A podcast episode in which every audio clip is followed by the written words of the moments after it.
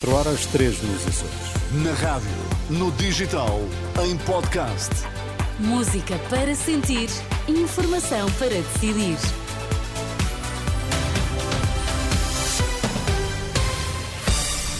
Notícias na Renascença, destaques a esta hora. O turismo de Portugal conta fechar o ano com 27 mil milhões em receitas, três anos antes do previsto. O Chega garante estar pronto para uma luta a três nas eleições de março.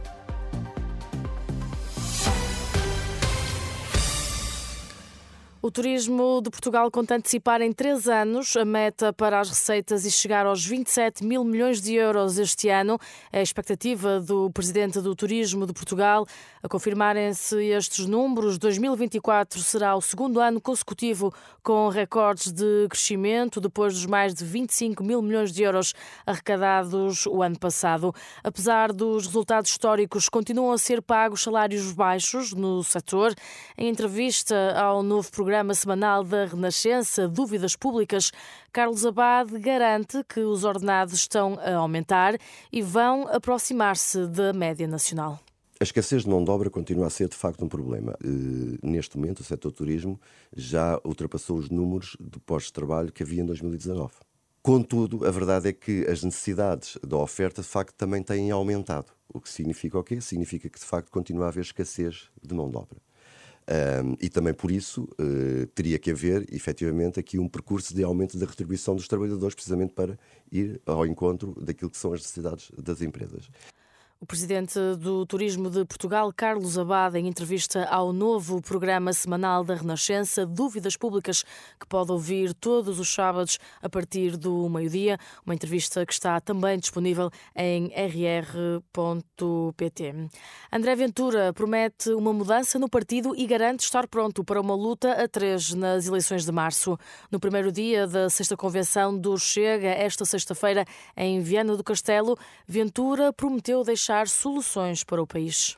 Estando à beira de uma eleição geral, nacional, o Chega deve ter a responsabilidade de dizer que quer governar, que propostas tem para governar e quem tem para esses governos. E esta não é uma mudança nos objetivos do partido, porque estes foram sempre, mas é uma mudança no caminho que devemos fazer a partir de agora. Portanto, o meu dever, enquanto candidato a presidente do partido, é nestes três dias dizer ao que vimos que soluções temos da saúde, à habitação, na segurança, na justiça, no combate à corrupção, mas dizê-lo com firmeza para que todos saibam ao que vão. André Ventura, que continua sem revelar os nomes que vão integrar as listas do Chega às legislativas, garante apenas que vão reunir figuras de diferentes partidos. Na convenção não faltaram críticas à direita. O deputado Diogo Pacheco de Amorim subiu ao púlpito para denunciar o que diz ser a fraca imitação da nova Aliança Democrática que junta PSD, CDS e PPM.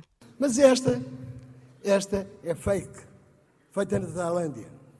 Basicamente. Basicamente. Isto. Eu até me faltam as palavras. Porque a diferença é tal. A diferença de ânimo, a diferença de. Porque a verdadeira AV nasceu para lutar contra a esquerda. Esta parece que nasceu para lutar contra a direita. A sexta convenção do Chega decorre até domingo em Viana do Castelo e será marcada pela reeleição de André Ventura, o único candidato na liderança do partido. Com o objetivo de defender a voz do Norte, um grupo de empresários quer comprar parte dos meios de comunicação da Global Média. A Renascença, Diogo Freitas, um dos quatro empresários interessados, admite que querem adquirir o Jornal de Notícias, o Jogo, as revistas JN História, Notícias e Vazões e Volta ao Mundo, com parte do capital cedido a uma cooperativa de jornalistas. A nossa proposta eh, será a compra eh, da, da, das marcas, a criação de uma nova entidade, de uma nova empresa, eh, a transferência de todos os trabalhadores, com todas as suas, com todas as condições que têm atualmente, e a abertura de uma parte do capital a uma cooperativa de trabalhadores que no fundo teriam uma decisão também nas operações da empresa.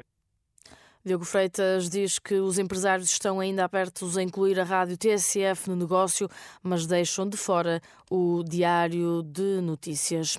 O Hospital Amadora Sintra acionou o plano de contingência. A unidade quer assegurar resposta aos utentes com infecções respiratórias que necessitem de internamento. Com um total de 804 camas, o hospital reconverteu 36 do departamento cirúrgico e contratualizou 25 camas do setor privado.